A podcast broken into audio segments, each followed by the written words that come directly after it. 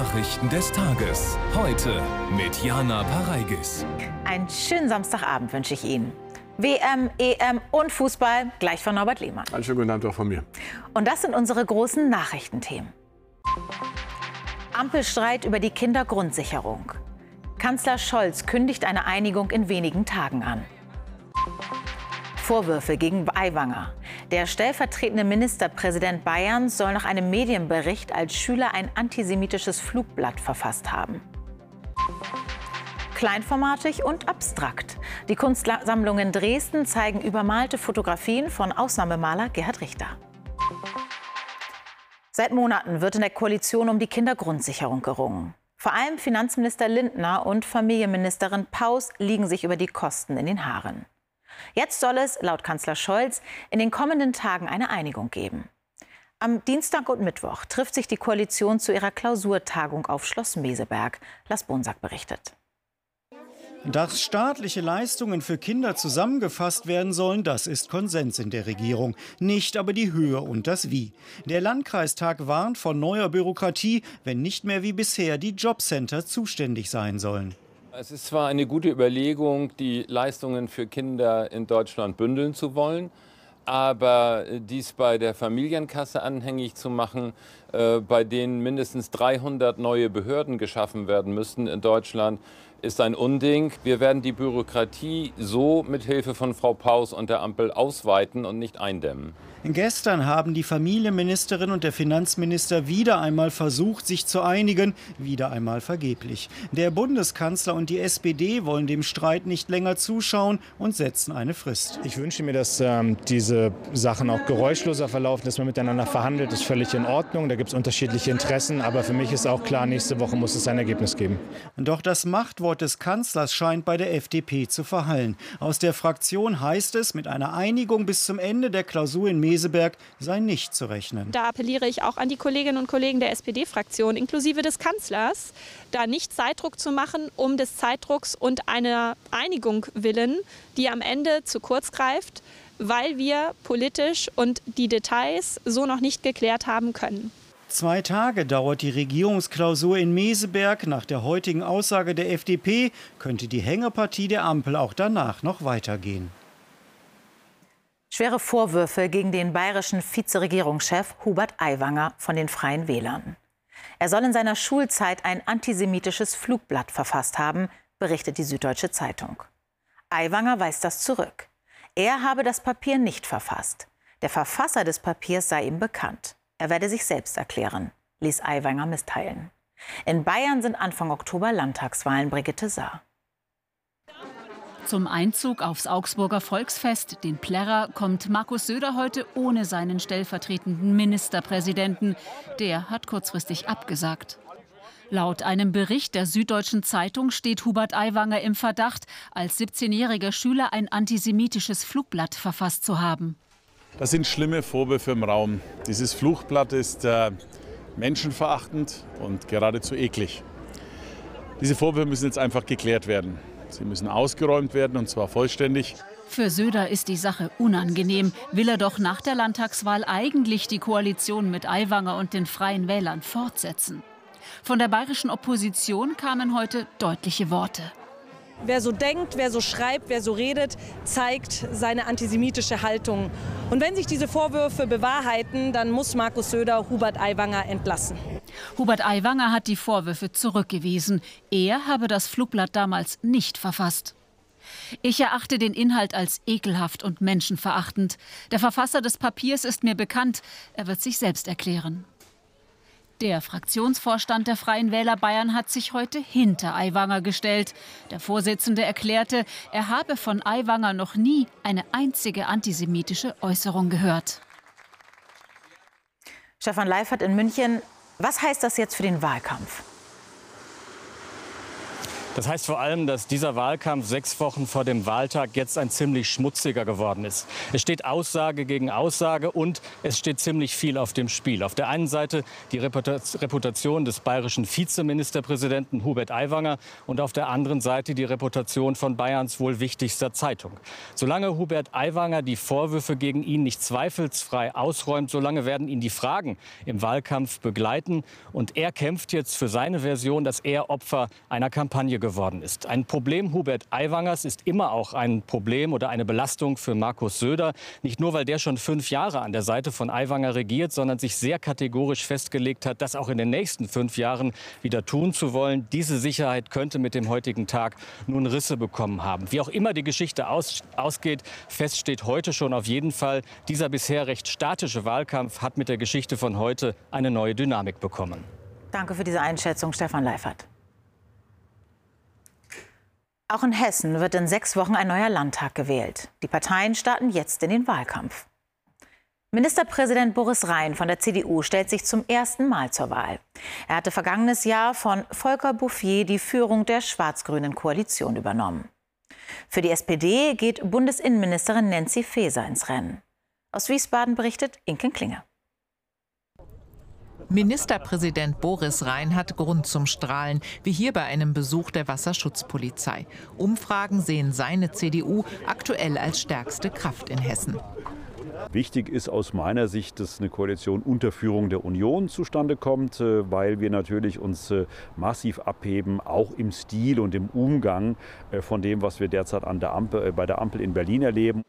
Seit zehn Jahren regiert in Hessen Schwarz-Grün. Der stellvertretende Ministerpräsident und Wirtschaftsminister Tarek Al-Wazir von den Grünen würde gerne vorrücken und Regierungschef werden. Die Menschen wissen, dass wir hier sehr verlässlich arbeiten und trauen dann auch gerade den hessischen Grünen äh, einiges zu. Und äh, der Wahlkampf beginnt jetzt erst. Bundesinnenministerin Faeser tourt mit dem Kanzler als Spitzenkandidatin für die SPD durchs Land. Und trotz des Ampelstreits in Berlin schließt sie eine Hessen-Ampel nicht aus. Ich würde meiner Partei immer Konstellationen empfehlen, wo wir viele sozialdemokratische Themen umsetzen können. In welcher Konstellation das auch immer dann ist. Es gibt eine Ausnahme, niemals mit der AfD.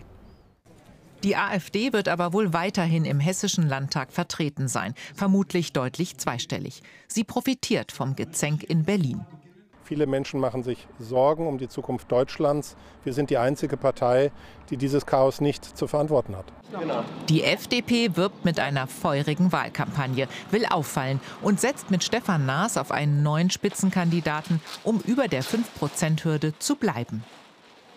Wir wollen die hessische Wirtschaft voranbringen, wir wollen die Bildung in Hessen voranbringen, wir wollen raus aus der Mittelmäßigkeit, dieses Land wird schlecht regiert, wir wollen Schwarz-Grün beenden. Für die Linke ist es schwer seit dem Abgang von Janine Wissler nach Berlin und den Querelen auf Bundesebene. Sie betont das Thema Sozialpolitik. Da stellen wir fest, dass nach zehn Jahren schwarz-grüner Landesregierung die Verkehrswende stockt, die Zahl der Sozialwohnungen abgenommen äh, hat, dass die Armut dramatisch zugenommen hat. Der Wahlkampf nimmt langsam an Fahrt auf, sechs Wochen vor der Hessenwahl. Bei einem russischen Angriff auf die ostukrainische Stadt Kupiansk sind zwei Menschen ums Leben gekommen. Eine Rakete war in einem Café eingeschlagen. An den Frontlinien toben weiter erbitterte Kämpfe. Im Süden versuchen die ukrainischen Truppen weiter die russischen Linien zu durchbrechen. Luten Leinhaus berichtet. Es ist eine verlustreiche Offensive. Kiews Soldaten kämpfen an gegen tief eingegrabene russische Stellungen. Teils zu Fuß stürmen sie über die gewaltigen Minenfelder im Süden von Saporischia. Neben ihnen schlagen Drohnen und Granaten ein. Seit Anfang Juni kämpfen sie so und sind bislang nur schleppend vorangekommen. Doch nun ist ihnen angeblich ein entscheidender Durchbruch gelungen. Wir haben die Hauptstraßen, die besonders stark vermint waren, passiert. Nun kommen die Linien, wo wir besser vorrücken können. Ich bin sicher, dass wir ab jetzt schneller vorankommen werden. Wenn das so stimmt, dann wäre Robotine vollständig befreit und damit eine Hauptverteidigungslinie Russlands überwunden. Die Ukraine könnte weiter marschieren Richtung Melitopol und Berdjansk. Auch für die Region Urujaine meldet Kiew zurückeroberte Gebiete, ebenso nahe Bachmut. Um die seit Monaten umkämpfte Industriestadt toben weiter heftige Gefechte mit großen Verlusten an Menschenleben. Doch nördlich und südlich der Stadt haben Truppen der Ukraine wichtige Anhöhen seit Anfang Juni zurückerobert. Russlands Armee hat weiter nördlichen Gebiet Kharkiv Entlastungsangriffe gestartet. Bei dem Beschuss wurden nach ukrainischen Angaben mindestens zwei Zivilisten getötet. Für das Gebiet um die Stadt Kupiansk meldet Moskau seit einiger Zeit militärische Erfolge. Zehntausende ukrainische Soldaten und Soldatinnen sind laut Schätzungen im Krieg bereits getötet worden. Und wo noch mehr erlitten Verletzungen. Viele sind von den Kämpfen traumatisiert. In Einrichtungen der Armee bekommen sie Hilfe wie in Kharkiv. Dort sind seit Juni vergangenen Jahres etwa 2000 Soldatinnen und Soldaten behandelt worden. Anne Brühl war dort. Vitali verbrennt das Bild, das er gemalt hat, weil er einfach nur vergessen will, wie das war an der Front in Bachmut. Dieser 120 mm Mörser hat alle meine Waffenbrüder getötet. Die starben alle vor meinen Augen. Ich bin der einzige Überlebende. Das Trauma des Kriegs lastet schwer auf ukrainischen Soldaten. In einer Einrichtung in Kharkiv bekommen sie Hilfe. Sport, Therapie, Ausruhen, auch wenn es nur für 14 Tage ist. Wir arbeiten mit psychologischen Problemen, die bei den Militärs entstehen. Das sind erhöhte Ängstlichkeit, das kann Aggressivität sein, Kommunikations- und Verhaltensstörungen, Suizidgedanken. Vitali Ivanov kämpft an der Front bei Kupjansk. Er will jede Sekunde hier einfach nur genießen. Wenn ich hier bin, kriege ich gar nicht mit, dass es Krieg gibt. Es ist wie früher, noch vor dem Krieg. Still, ruhig, hervorragend, positive Emotionen. Auch die Familien dürfen dabei sein. Viele hatten seit Kriegsbeginn kaum Zeit füreinander. Sich nach eineinhalb Jahren wiederzusehen, das bedeutet einem viel. Eine Auszeit, einen geschützten Raum für alle. Auch darum geht es bei der Therapie. Nicht nur Soldaten leiden unter Stress, alle anderen auch. Alle Ukrainer sind durch den Krieg gestresst. Es sind diese täglichen Bombardierungen, täglichen Raketenangriffe der Russen. Sie alle hier wissen, je länger dieser Krieg dauert, desto größer wird die Aufgabe, die noch auf sie zukommt. Und wir blicken kurz nach Florida. Von dort aus hat sich eine neue Crew auf den Weg zur internationalen Raumstation gemacht. In der Morgendämmerung verfolgten Schaulustige den reibungslosen Start der Rakete des Unternehmens SpaceX von Cape Canaveral. Kommandantin ist die US-Amerikanerin Mock Belly, die in Deutschland geboren wurde. Außerdem sind noch ein Däne, ein Japaner und ein Russe an Bord. Sie sollen die ISS morgen erreichen und dort sechs Monate forschen. Seine Werke zählen zu den teuersten, die auf den Kunstmärkten der Welt gehandelt werden. Gerhard Richter, Maler, Bildhauer, Fotograf. Oft verbindet er die künstlerischen Ebenen, so auch bei seinen Werken, die jetzt im Albertinum gezeigt werden. Übermalte Fotografien, neue Realitäten. Hier ganz groß. In deutlich kleinerem Format hat sie Thomas Bersch in Dresden entdeckt. Der Besucher muss wohl etwas genauer hinschauen, möchte er sich die 72 übermalten Fotografien Gerhard Richters im Dresdner Albertinum erschließen, Werke, bei denen auch der Zufall Regie führte. Das könnte ich auch, dachte diese Besucherin erst, zeigt sich nun aber sicher, dass es sich um Kunst handelt, definitiv. Gerhard Richter schuf seine abstrakten Werke mit der sogenannten Rakel, an der am Ende des Tages Farbreste haften blieben. Durch diese Farbreste nun zog Richter ausgewählte, kleinformatige Fotos aus dem privaten und beruflichen Umfeld. Das ist praktisch einerseits Prinzip Zufall und andererseits aber natürlich auch von ihm durchaus gesteuert. Mal ist es getupft, mal ist es zart. Man erkennt an den Bildern, wie er durch Gestik gesteuert hat und das kann man direkt nachvollziehen. Manchmal ergänzt die Farbe dabei das Motiv, manchmal verdeckt sie es und manchmal erzeugt sie Illusionen, wie die einer Landzunge, die ins Meer ragt oder wie die von Blättern eines Baumes im Bildvordergrund. Im Grunde ist das ein Lebensthema. Fotografische Bilder, Realismus und abstrakte Malerei. Und hier kommt das auf kleinstem Raum so wunderbar zusammen wie an keiner anderen Stelle in seinem Werk. Die übermalten Fotos tragen nur das Entstehungsdatum, keine Titel. So bleibt es den Besuchern überlassen, was sie in ihnen entdecken und was nicht. Bis November haben sie dazu Gelegenheit. Immer wieder kommt es auf den Fußballplätzen der Republik zu Gewaltausbrüchen. Unter Zuschauern, unter Spielern und oft sind die Schiedsrichter Zielscheibe von Aggressionen. Eskaliert ist die Lage zuletzt im Münsterland im Fußballkreis Beckum. Deswegen fällt dort in der Kreisliga jetzt ein ganzer Spieltag aus. Dominik Müller-Rossell hat recherchiert. Vor zweieinhalb Wochen in Beckum. Ein Kreispokalspiel artet in eine Massenprügelei aus. Die Saison ist da erst wenige Tage alt.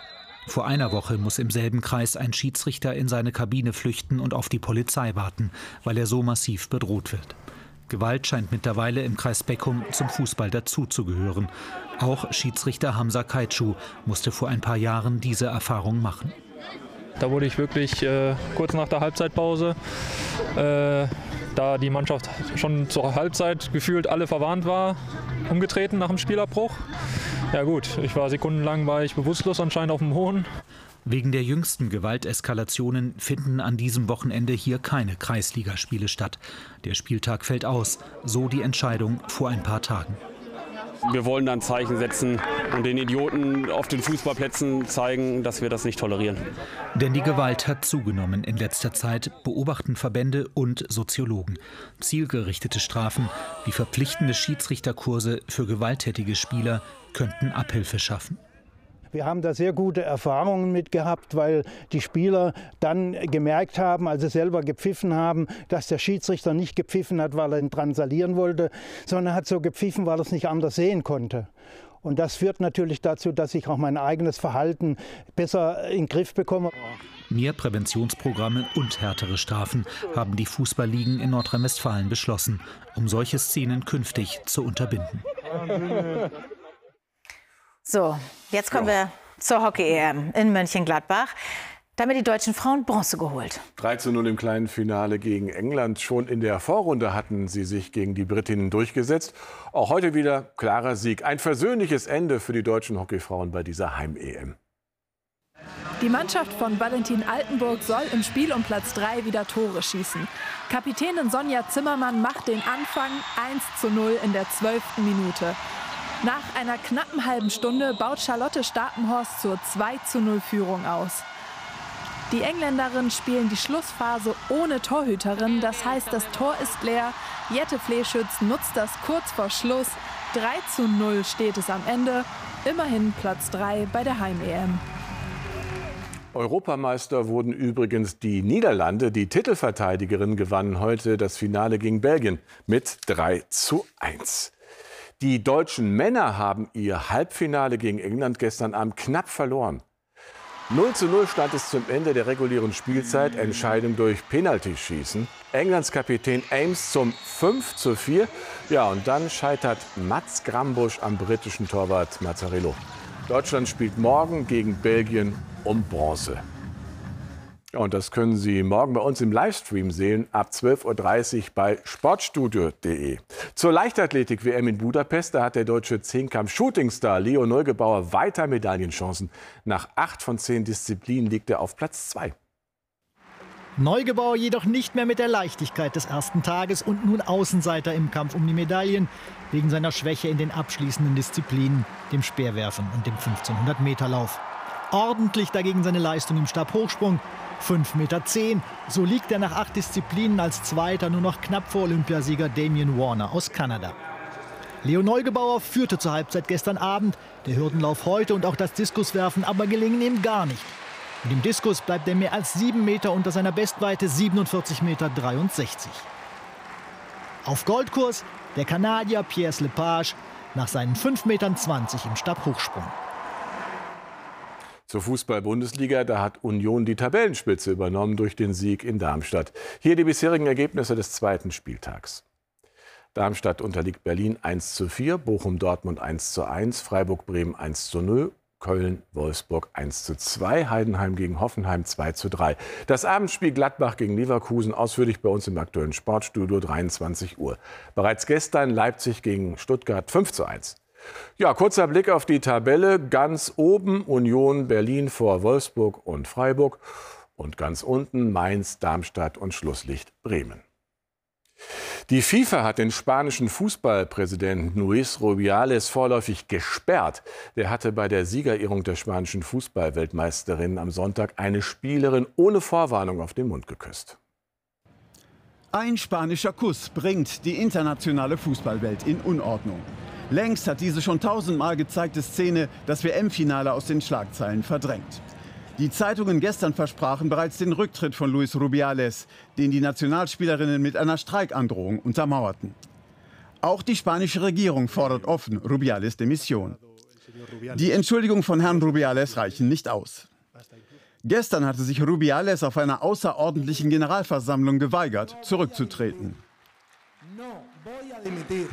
Nach der Sperre durch die FIFA hat der spanische Fußballverband sich hinter seinen Verbandschef gestellt. Es bleibt zu hoffen, dass diese längst schon schmutzige Angelegenheit so bald wie möglich entschieden wird. Ja, allerdings, ja. Danke, Norbert. Gerne. Es gibt aktuelle Warnungen vor Stark- und Dauerregen im Süden Bayerns. Mehr vom Wetter gleich mit Christa Orben. Das Heute-Journal können Sie an diesem Abend um 22.45 Uhr sehen mit Marietta Slomka. Auf Wiedersehen. Guten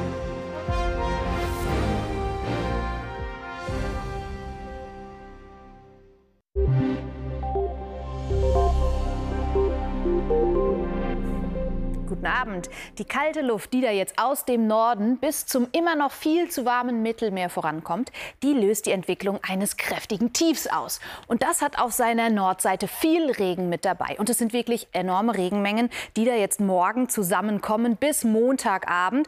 Im Südosten Deutschlands bis zu 160 Liter pro Quadratmeter Regen. In der Schweiz und südlich davon deutlich darüber. Schützen sich auf jeden Fall vor Hochwasser, Überschwemmungen und Erdrutschen. Und jetzt im Moment sind schwere Gewitter in Bayern unterwegs. Orkanböen sind möglich, großer Hagel, extrem heftiger Starkregen. Das Ganze zieht jetzt aber nach Osten ab und es beruhigt sich etwas. In der Früh da kommt dann der Dauerregen aus Süden auf und zieht sich im Tagesverlauf bis nach Brandenburg. Im Nordwesten, da gibt es im Tagesverlauf, im Nordwesten und Westen Schauer und durchaus auch mal kräftigere Gewitter. Aber hier gibt es zwischendurch auch immer mal viel Sonne. Die Temperaturen sind deutlich kühler als zuletzt. In der Nacht sinken die Werte auf 16 bis 8 Grad. Morgen dann höchstens noch 24 Grad in der Lausitz. Im Dauerregen bleibt es bei 16 Grad. Und die neue Woche startet noch mal etwas kühler. Der Dauerregen, der entschärft sich, diese Dauerregenlage entschärft entschärft sich dann erst am Mittwoch. Tschüss.